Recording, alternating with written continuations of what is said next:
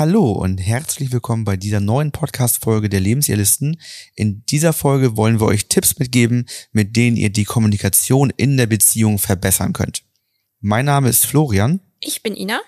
Wir sind Paartherapeuten und Coaches und helfen euch raus aus der Krise hinein in eine glückliche und harmonische Beziehung. Here's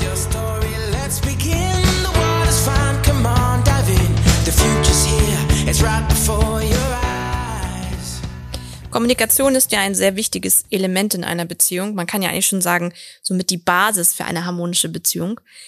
Vielleicht nochmal vorweg, was Kommunikation bedeutet oder von der Definition her ist es ja nicht nur das Verbale, sondern natürlich auch das Nonverbale, also Gestik oder Mimik, also den Blick, den man seinem Partner oder seiner Partnerin am äh, Küchentisch zuwirft oder sei es irgendeine Handbewegung, alles ist Kommunikation. Augen verdrehen ist immer Augen verdrehen ist immer sehr schön, ne? Ja. ja. Oder auch so ein, so, ein, so ein tiefes Schnaufen oder so, ne? Das ist auch schon Kommunikation. Dieses mm Und natürlich kommt es bei der Kommunikation auch sehr häufig dann zu Missverständnissen. Und das führt dann zu einem Konflikt. Was daran liegt, dass wir Menschen natürlich alle individuell sind und wir auch alle eine individuelle Wahrnehmung haben. Und ich, so wie ich dich wahrnehme, so nimmst du mich vielleicht nicht wahr. Aber ich fange natürlich auch relativ schnell an, in meinem Kopf Muster zu bilden und zu interpretieren und denke, bei meiner Wahrnehmung werde ich schon richtig liegen. Und das führt dann zu einem großen Missverständnis häufig in der Kommunikation. Deswegen haben wir dieses Thema jetzt nochmal in den Podcast geholt und wir wollen euch zeigen, wie ihr eure Kommunikation nachhaltig stärken könnt und wie man sie optimieren kann.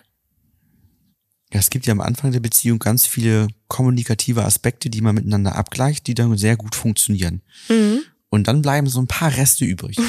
Und diese Reste, die sind ja die, die dir auch die Konflikte machen. Ja. Und das ist das, was nachher übrig bleibt, wenn man dann zu uns ins Coaching zum Beispiel kommt, wo man merkt, Mensch, eigentlich läuft vieles ganz gut, aber da sind so ein paar Punkte, die sind kritisch und die bauen sich auch immer kritischer auf. Und die wollen wir uns näher ansehen. Das heißt, ähm, ich würde sagen, bei mindestens jedem zweiten Paar ist Kommunikation ja. ein, Thema. Mhm. Ne? Vielleicht nicht erstmal so vordergründig, aber wenn wir dann in die Tiefe reingehen, auf jeden Fall, so dass sich diese manchmal eben als Herausforderung gestaltet und nach und nach man in so eine Konfliktspirale einsteigt, immer wieder die gleichen Themen, Missverständnisse aufbaut, aneinander vorbeiredet, du ja. hörst mir nicht zu, ich habe das doch schon gesagt und hast du nicht wieder nicht zugehört und ähm, warum verstehen wir uns dann nicht? Man hat dann vielleicht faule Kompromisse und es finden immer weniger harmonische Gespräche statt. Ja, was man auch häufig ja hört, es sind auch so Sätze wie, ich dachte, für dich wäre das auch klar gewesen. Oder ähm, ich dachte, ich muss das jetzt nicht aussprechen. Wir kennen uns ja so gut. Also über die Kommunikation gibt es einfach auch ganz viel Interpretation und das macht es so schwierig, weil klar, Paare sind manchmal 10, 20 Jahre zusammen und man hat auch das Gefühl, man kennt sich sehr, sehr gut, aber dennoch sind wir individuell. Und der eine, da kommen wir ja auch mal, was ich gerne im Coaching ja habe, dieses aktiv und passiv geprägte. Ne? Also der eine versteht einen Satz so und sieht daraus gleich eine, ja, eine wie sagt man das, eine, eine Aufforderung zur Handlung. Ne, also typisches Ding ist ja immer mit dem, mir ist kalt. Der andere steht wortlos sozusagen auf und macht das Fenster zu und der nächste sagt, ja, ein bisschen frisch hier. Und die Person, die sagt, ja, mir ist kalt, erwartet in dem Moment aber schon, äh, warum steht er jetzt nicht auf, macht das Fenster zu? Ich habe doch gesagt, mir ist kalt. Wenn sie aktiv geprägt ist. Ne? Genau, genau, das ist ja meistens, man geht immer von sich aus, ne? Und dann kommt es halt zu Konflikten. Und ähm, ich glaube, man muss den anderen immer lernen, in einer Beziehung zu lesen. Also wissen, wie er in seiner Wahrnehmung Muster gebildet hat, um auch vor so Missverständnissen einfach äh, geschult zu sein. Aber damit kommen wir einfach schon zum nächsten Punkt. Nämlich, was natürlich ein großes Problem ist, wie du schon gesagt hast, man kann aneinander vorbeireden, aber man hat einfach ungute Gefühle. Wenn, wenn jemand was Doofes sagt, wenn man das Gefühl, man wird nicht verstanden, kommen so Gefühle hoch wie Wut, Traurigkeit, Hilflosigkeit und auch denkst so, warum können wir beiden nicht miteinander sprechen? So klappt das nicht. Warum verstehst du mich nicht? Alle anderen verstehen mich, nur du verstehst mich nicht, ne? Naja, manchmal muss man auch sagen, ist eins der Probleme, dass man sich selbst nicht versteht. Also, Damit noch schwieriger, ne? Ich glaube, das, das betrifft ganz viele von uns, dass wir gar nicht wissen, wie unsere eigenen kommunikativen Programme eigentlich ablaufen. Ähm, also wer hat sich denn schon mal aktiv damit beschäftigt, welche Metaprogramme in einem ablaufen, ob man überblicks- oder detailgeprägt ist, ja. ob man passiv-aktiv geprägt ist, welches der fünf Sinne ähm, ist nun am meisten fokussiert. Das hat man vielleicht nochmal so ein bisschen abgeglichen und weiß, Mensch, du kannst besser riechen als ich oder sowas, ne? Also ist da anscheinend ein anderer Fokus oder so. Aber ähm, wer hat sich denn damit für sich selber auch mal intensiv mhm. auseinandergesetzt und weiß überhaupt, wie man denn selber überhaupt tickt und mhm. wie man selber kommuniziert? Und das ist ja bei so ganz vielen Dingen so. Ob man die Sprachen der Liebe könnte man auch jetzt wieder ja. in die Kommunikation und Metaprogramme mit reinnehmen. Wenn ich nicht weiß, was meine Sprachen der Liebe sind, wie soll ich das meinem Partner vermitteln und zeigen? Und andersrum genauso.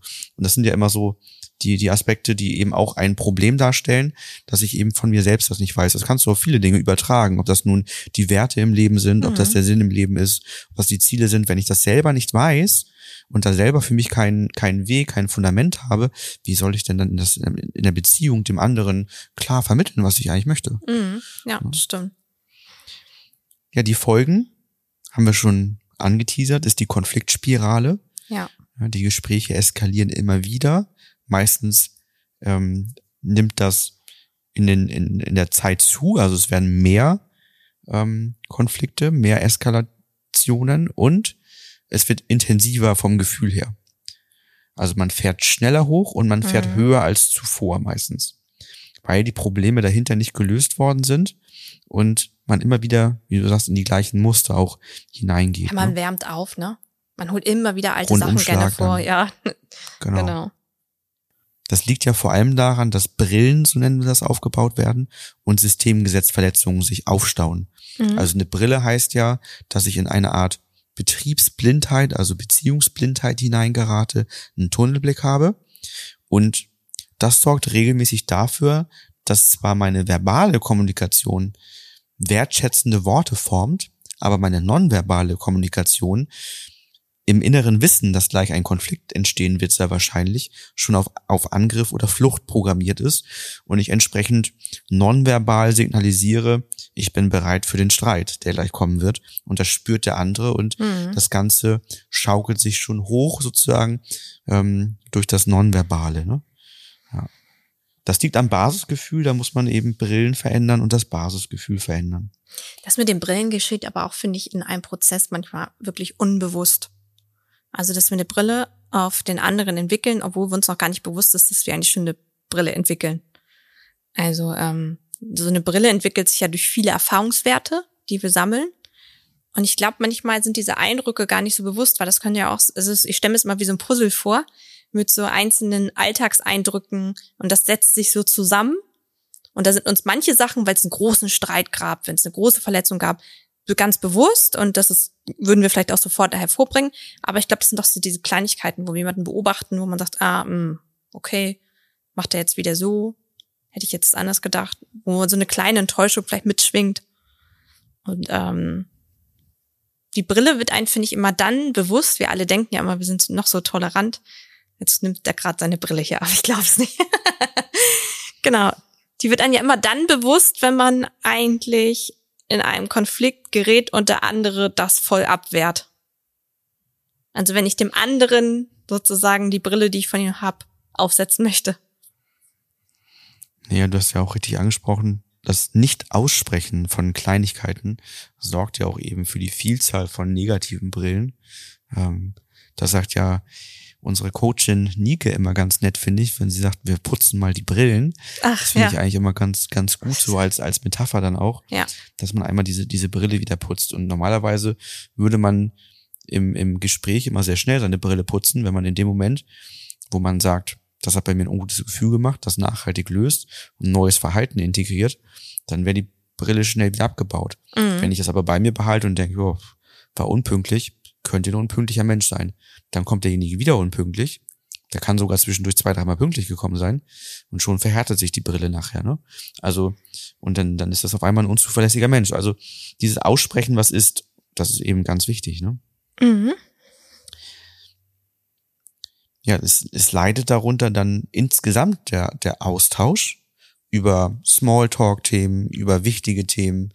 Ähm, also, also vieles kann da in den Hintergrund geraten, ähm, wodurch allgemein nachher so eine Distanz beim Paar entsteht und wo, womöglich irgendwann als letzte Folge auch eine Trennung anstehen könnte. Ne? Dann nehmen wir ja mal in den Kennenlerngesprächen gerne das Beispiel, also ich mache es jedenfalls, ähm, von ein Paar, was sich das Ritual gesetzt hat oder die Routine, einmal die Woche oder einmal im Monat Paarzeit zu haben und essen zu gehen. Und das vielleicht sozusagen das als Quality Time für sich als Paar dann so wahrnimmt. Das Problem ist aber, wenn da das Fundament nicht da ist, wenn so viele Verletzungen vorliegen, kann die Kommunikation an dem Punkt gar nicht mehr gut stattfinden, dass ein Lebensmoment entsteht. Das sind denn die Paare, die im Restaurant sitzen und sich anschweigen nach drei, vier Smalltalk-Sätzen und anderen Paaren zuhören bei deren Gespräch am Nebentisch. Das ist immer gar keine böswillige Absicht, was einfach damit zu tun hat, dass die Kommunikation so gestört ist, dass man in einem Rahmen wie ein Restaurant, wo man sich natürlich auch nicht öffentlich streiten möchte oder auffallen möchte, dann irgendwann sagt, okay, ich äh, habe jetzt hier gerade abgecheckt, wie sieht's hier aus? Ja, nette nette Umgebung, ja, was nimmst du zu essen? Ja, ne? Und da hat man alles mal so durch und ja. Was gibt's sonst so Neues? Ja, nee, sonst alles klar. Gerne erzähle ich dazu noch eine kurze Geschichte aus einem Coaching, weil die, das eine, die prägnant hängen geblieben ist. Die Frau schreibt einem Einkaufszettel, gibt den Einkaufszettel dem Mann mit. Der Mann geht einkaufen, bekommt während des Einkaufs total Lust auf Gurken. okay. Ist das eine echte Geschichte? Ist eine echte Geschichte, okay. ja. ähm, er isst halt ab und zu ganz gerne einfach mal so Gurken. Ich glaube, die aus dem Glas so. Genau, die aus dem Glas. Und kauft dann mehrere Gläser, fünf, sechs Stück. Da muss ne? die werden haben. ja auch, die werden ja auch nicht schlecht. Ja. Ne? Die, ja. die halten sich ja. Aber gibt gedacht, auch selten. Dann fülle ich mal mein Vorratsfach wieder auf. Mhm. Kommt wieder nach Hause und die Frau möchte ganz wertschätzend fragen, warum er denn die Gurken gekauft hat. Die standen ja nicht auf dem Einkaufszettel. Und hat das, wir haben das, wir haben das hier nochmal dann vor Ort durchgespielt und sie hat das ähm, tatsächlich geschafft, verbal diesen Satz wertschätzend zu formulieren. Nonverbal war sie sowas von auf Krieg, dass das, äh, das nicht war rüber. auch bei mir total spüren. Und ich habe ihr das dann gespiegelt und habe dann sie nochmal nachgemacht mit, Ja. mit der nonverbalen Kommunikation, auch die ich gesehen habe. Und da hat sie gesagt so, oh, das war ja nicht so wertschätzend, ne? Nee, verbal hast du dein Bestes gegeben, Ja. aber nonverbal nicht. Und dann haben wir geguckt, wann war es mal gut, woran liegt das, welche Brille wirkt da gerade auf sie. Mhm. Ähm, und da war eben die Brille, ähm, mein Mann macht nicht das, was ich möchte, wenn ich eine Bitte habe. Der macht, zieht immer sein eigenes Ding durch und respektiert meine Wünsche nicht. Und das floss da dann als Brille mit ein, dass sie einfach nur gesehen hat, ihre Einkaufsliste wurde missachtet. Ne? Hat er Als- denn als ihre Sachen Wunsch. nicht gekauft? Die Doch, doch. Ach so. Aber einfach, dass er nochmal was hinzugefügt hat. Nur das war so für sie, sie will Okay. auch entscheiden mal. Ihr Wunsch soll auch mal respektiert werden.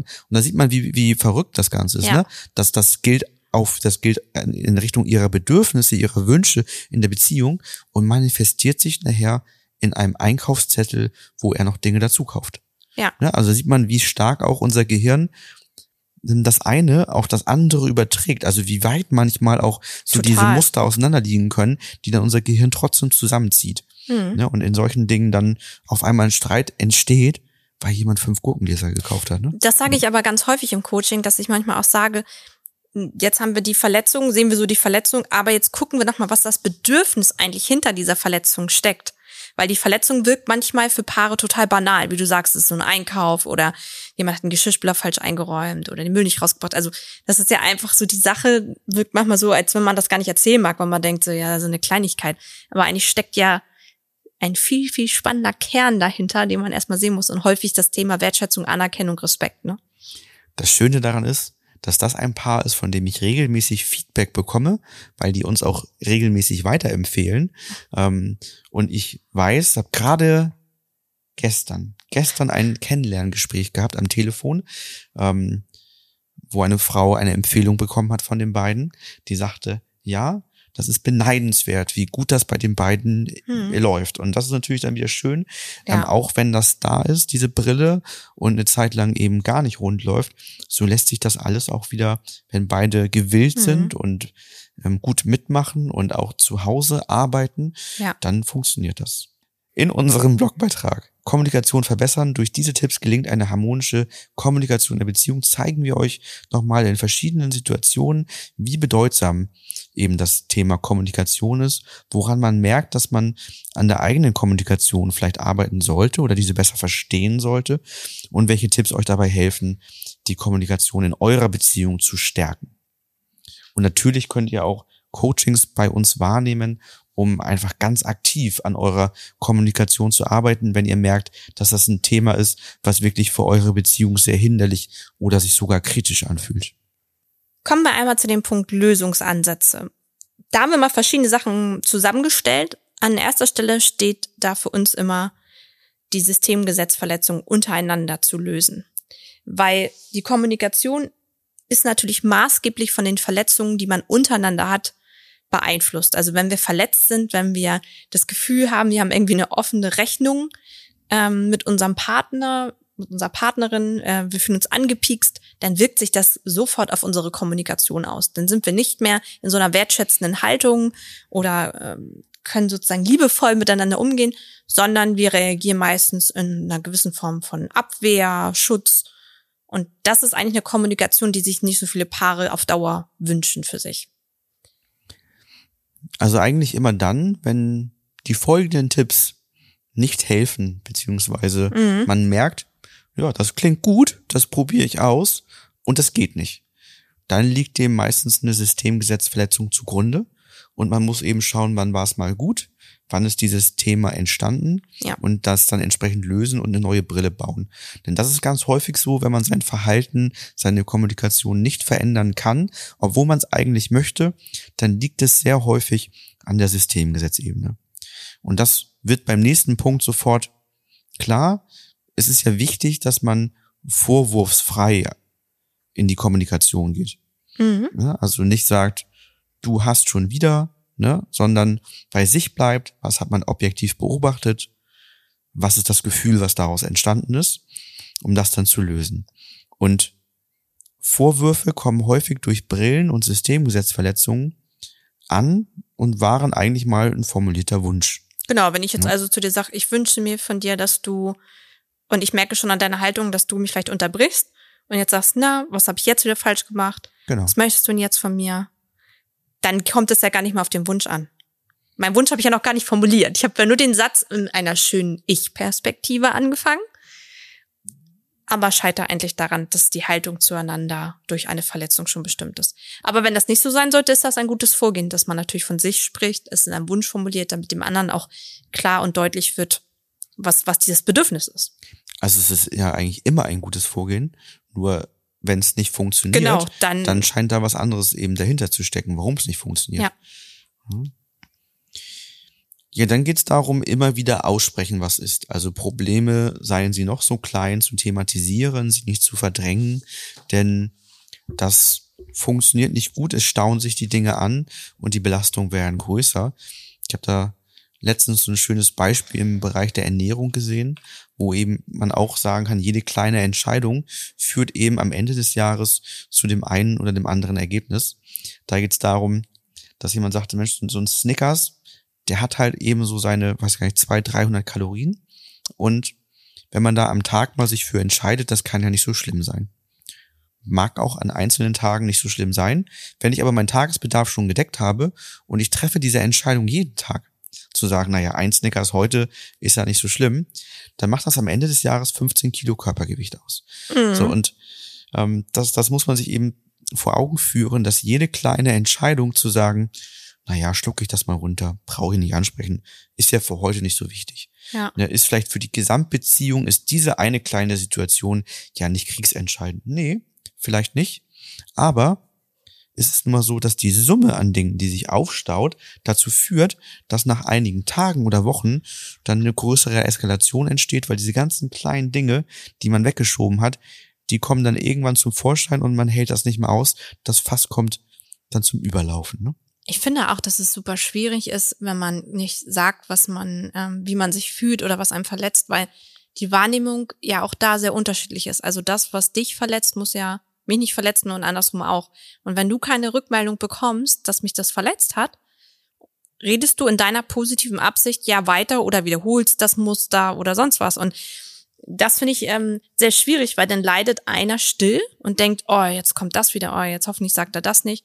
Und der andere hat gar keine Chance, das Verhalten zu ändern, weil er sagt, ja, pff, mich wird das ja nicht verletzen und er hat ja nichts gesagt. Das finde ich auch mal so schwierig, wenn man ähm, gerade auch am Anfang einer Beziehung, wenn man sich noch nicht kennt, aber auch bei längeren Beziehungen, dass man ähm, sich immer wieder abgleichen muss und sagen muss, wie man sich halt fühlt. Und ähm, ja, manche Sachen kann man einen Tag auch besser vertragen, an manchen Tagen weniger gut. Ja, das ist auch wichtig, sich bewusst zu machen, was heißt es denn, eine harmonische Beziehung zu führen? Eine harmonische Beziehung heißt nicht, dass man nicht streitet und keine Konflikte und keine emotionalen Verletzungen hat. Denn das gibt viele Paare, die bei uns sind, die nie richtig streiten oder mhm. richtige Konflikte ja. haben. Aber das liegt daran, dass sie sie nicht offen austragen, sondern in sich weiterführen. Na, das ist so wie man muss jetzt gerade mit der Ukraine immer, das sind so, so gute Vergleiche, so wie so ein kalter Krieg eigentlich. Ne? Mhm. Also man, man ist nicht offensichtlich in Konfrontation, aber jeder innerlich ist total geladen mhm. und dem geht's nicht gut. Also das heißt, wir haben nur eine oberflächliche, ähm, ein, eine oberflächliche Harmonie, aber keine wirkliche tiefe Harmonie. Und die erreiche ich eben dadurch, dass ich Probleme anspreche, sie löse und beide feststellen, wow, jetzt geht's uns wieder gut damit und wir haben uns immer noch lieb. Ja, mhm. Also das, das ist ja eben das, was dann gebraucht wird. Und dafür helfen eben dann auch gewisse Gesprächsregeln. Ne? Das sind so Bestandteile ja aus der gewaltfreien Kommunikation, die wir da auch nutzen, ne? dass man den Ich-Botschaften bleibt, zuhört, Nachfragen stellt, ähm, dass man dafür sorgt, ähm, dass jeder ausreden darf und so weiter. Ne? Aber auch, dass man Dinge versucht, nicht in der Interpretation zu sagen, sondern dass man schaut, was hat man objektiv am Verhalten beobachtet, ne, was hat das für ein Gefühl gemacht. Und das sind immer feine Nuancen, die da große Unterschiede ausmachen. Das ist was anderes eben, wenn du zu mir sagst, heute Morgen hast du schon wieder vergessen, den Müll rauszubringen, mhm. dann ist, ist eine Du-Botschaft schon wieder und vergessen. Mhm. Das sind drei Dinge, die alle nicht gut sind. Ja. ja. wenn du jetzt objektiv sagen würdest, ich bin nach Hause gekommen und der Müll war noch nicht draußen, was ist passiert? Mhm. Das ist ganz anders. Ne? Also das ist objektiv, der Müll war nicht draußen, weil du weißt ja gar nicht, ob ich es vergessen habe. Mhm. Ne? Also das, das, und schon wieder, was heißt das denn? Dass ich jetzt unzuverlässig bin, dass ich den dauernd mhm. nicht rausbringe, komme ich sofort in so eine Beweislage irgendwie. Ja. Dass ich das Gefühl habe, mich beweisen zu müssen. Und, Auch eine Kontrollsituation ja. irgendwie, ne? Von daher ist das eben ganz wichtig, da ähm, gewisse Gesprächsregeln zu beachten. Schaut gerne bei uns im Blog nach gewaltfreie Kommunikation, haben wir da schon mal intensiv aufgeführt. Das Wir-Gefühl ist ganz wichtig, ne? dieses Teamgefühl. Ja. Ich glaube, das ist auch das, wonach sich viele Paare sehnen, weil hinter diesem Wir-Gefühl auch die emotionale Verbundenheit steht. Also dieses Gefühl zu haben, wir sind so eng miteinander verbunden emotional, wir ähm, wir stützen uns, wir haben eine wertschätzende Haltung zueinander, wir haben ähm, so ein Agreement darüber, wie man Dinge handelt, sei es in Bezug auf die Kinder, ähm, sei es in Bezug auf Finanzen. Da geht es auch oftmals um Lebensziele und Visionen ja auch so ein bisschen. Also so dieses Gefühl zu haben, man ist ein, ein gutes Team. Aber ich muss sagen, dieses Wir-Gefühl, also ich finde das eine super Sache. Aber mich erinnert das immer meine ganzen Coachings momentan. Ich habe ganz viele äh, Paare momentan im Coaching, wo es das Thema ist, dass sie ein super gutes Team sind als Elternpaar, aber kein Liebespaar mehr. Also ähm, das fällt mir leider momentan immer zum Wir-Gefühl so ein bisschen ein, was ich gleich so im Kopf habe. Da kommen wir zum nächsten Punkt, ja, der auf der genau. Liste steht. Das haben wir uns extra deswegen auch aufgeschrieben. Wir brauchen Paarzeit, Zeiten ja. ungeteilter Aufmerksamkeit füreinander, wo ihr Lebensmomente erlebt und eben dann wieder wenn ihr zum Beispiel Kinder bekommen habt, ins Liebespaar zurückfindet. Aber auch grundsätzlich ist es für jedes Liebespaar wichtig, eben diese Zeiten zu haben. Mhm. Das kann sein, dass dazu auch mal gehört, zusammen irgendeinen Streamingdienst zu schauen. Aber im Regelfall ist das keine Zeit ungeteilter Aufmerksamkeit, keine, man aus der Erziehung man Quality Time sagen, mhm. ähm, dass das ist nicht das, was gebraucht wird, sondern gemeinsam das machen, woran man Spaß hat, kleine Abenteuer zu erleben. Ob das nun ist, dass man einen Kitesurf-Kurs zusammen macht oder ins Kino geht gemeinsam oder ins Theater geht und danach was essen geht und sich darüber austauscht, was man da gesehen hat und so weiter. Also das ist ja für jedes Paar ganz individuell, ja. aber das wird eben gebraucht, ne, um dann zu diesem Teamgefühl, was eher so funktionell die eine ist. Seite ne? ist so funktionell, das kann man auch mit einem Kumpel haben. Genau. Eben aber auch dieses Liebespaargefühl dazu kommt. Ja. Mhm. Und dann haben wir letztendlich so diese Gemeinsamkeiten auf diesen verschiedenen Ebenen der Veränderung, ob das nun Vision und Lebenssinn und Ziele sind, ob das nun ist, dass man eine Paaridentität gemeinsam entwickelt, ob man auf die gemeinsamen Werte schaut, so ein Werteabgleich stattfinden lässt. Ne, was sind denn so unsere Werte ähm, und wie leben wir diese? Mhm. Ähm, aber dann natürlich auch ähm, in Bezug auf die Kommunikation ganz speziell. Also ähm, welche Metaprogramme laufen uns ab? Bin ich aktiv geprägt oder passiv geprägt? Überblick oder Detail? Bin ich eher Träumer, Kritiker oder Realist vom Typ her? Mhm. Ne, das ist total unschön, wenn ich am Träumen bin von irgendwelchen großen Luftschlössern und einfach wirklich nur am Träumen bin. Mein, mein Realist weiß selber, was das kostet und meine Kritiker innerlich weiß auch genau, dass das nicht gehen wird. Aber ich möchte es einfach mal träumen, weil es schön ist und Spaß macht. Wenn du mich da rausreißt und dein erster Satz ist, ja, du schon wieder mit deinen Mhm. großen Träumen, das kann sich doch kein Mensch leisten. Ja, das macht mir keinen Spaß, weil ich bin ja gerade Ja. nur am Träumen. Ja. Das ist so, wie man Filme guckt, die unrealistisch sind, weil es natürlich Spaß macht, weil den, das, den realistischen Alltag haben wir ja alle selber vor der Nase. Ja. Also gucken wir uns Filme an, die eben Dinge zeigen, die nicht so realistisch sind. Ne? Mhm. Und ähm, so ist das manchmal mit dem Träumen eben auch. Und so gibt es verschiedene Metaprogramme, Sprachen der Liebe und all die ganzen Dinge, die in uns wirken. Und da ist das eine ganz wichtige Basis, das für sich selbst zu wissen und dann eben einen Austausch, einen Abgleich mit dem Partner stattfinden zu lassen und der Partnerin.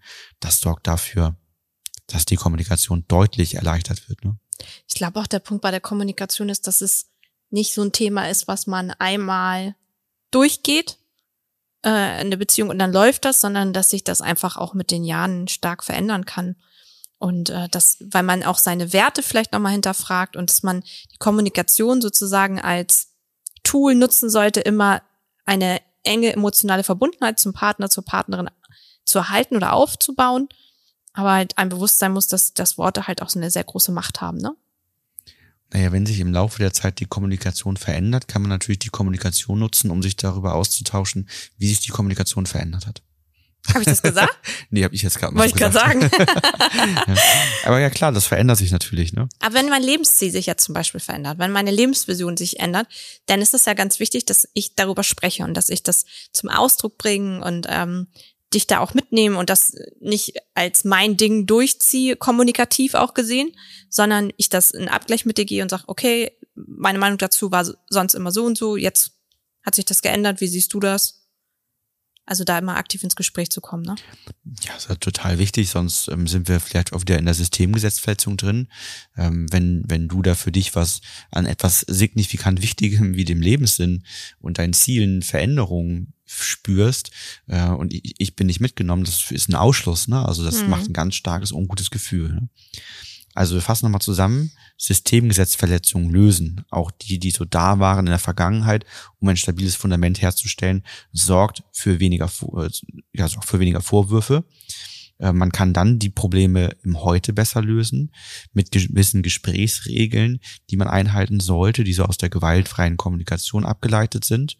Und dann nicht nur als Team im Wir-Gefühl sein, sondern auch über qualitative Paarzeit dafür sorgen, dass man auch als Liebespaar ähm, auf einer Welle liegt und dann eben die, die Systemgesetze, aber auch ähm, die Ebene der Veränderung dafür nutzt, um die gleiche Basis, den gleichen Stand auf diesen Ebenen zu haben.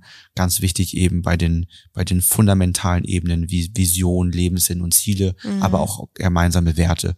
Und dann eben über den Abgleich der Metaprogramme dafür sorgen, dass das gut funktioniert. Das sind vielleicht viele Punkte Ja. und auch vielleicht viele Punkte, die die wenigsten Paare machen. Aber deswegen haben auch sehr, sehr viele Paare einfach kommunikative Probleme. Wenn ihr jetzt gerade denkt, okay, da ist bei uns einiges zu tun und es findet ihr vielleicht spannend, da mal tiefer reinzuschauen und mal über euch als Paar auch mal ein bisschen zu reflektieren, dann ähm, meldet euch gerne für ein Coaching bei uns. Wir bieten das vor Ort an oder online und geben damit sozusagen auch immer einen geschützten und sicheren Rahmen, sich mal intensiv mit sich als Paar oder auch als Einzelperson auseinanderzusetzen. Vielen Dank fürs Zuhören und bis bald. Bis dann.